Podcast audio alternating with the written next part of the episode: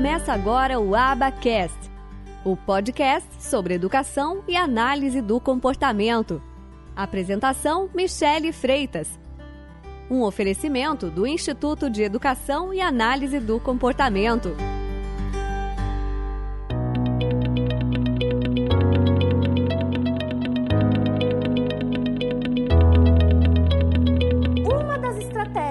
Utilizo para ensinar habilidades funcionais é através dos níveis de ajuda.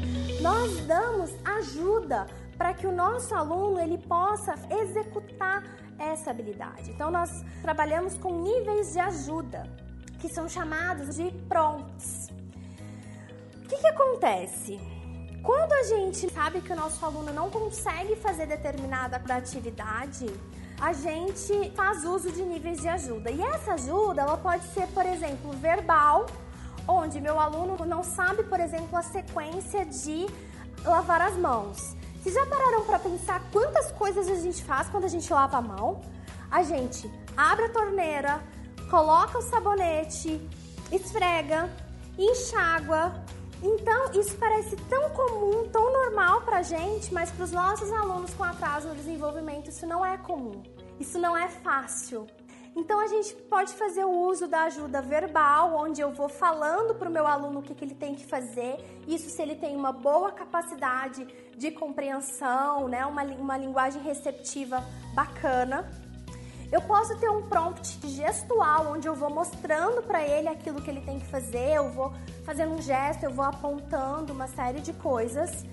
Eu posso ter um prompt onde eu dou o modelo e o meu aluno ele faz igual. Eu posso fazer esse dar o modelo e em seguida o meu aluno fazer através de videomodelagem. E eu posso dar também o prompt físico, que é a ajuda física. Eu pego na mão do meu aluno e faço junto com ele. Quando eu dou essas ajudas, que também podem ser através de figuras, onde eu tenho ali as figuras, as ajudas visuais, o meu aluno vai olhar para a ajuda e aí ele vai executar. Mas e aí, como que eu vou escolher qual ajuda é a mais apropriada? Depende do perfil do meu aluno, por isso que a intervenção dentro da análise do comportamento é tão individualizada.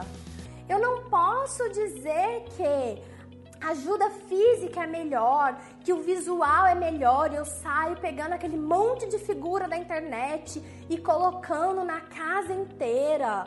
Eu não posso fazer isso. Eu não sei se aquilo vai ser funcional para o meu aluno. Pode ser bom para o João, mas pode não ser bom para Maria. Né? Eu preciso testar para ver o que, que é mais apropriado para o meu aluno.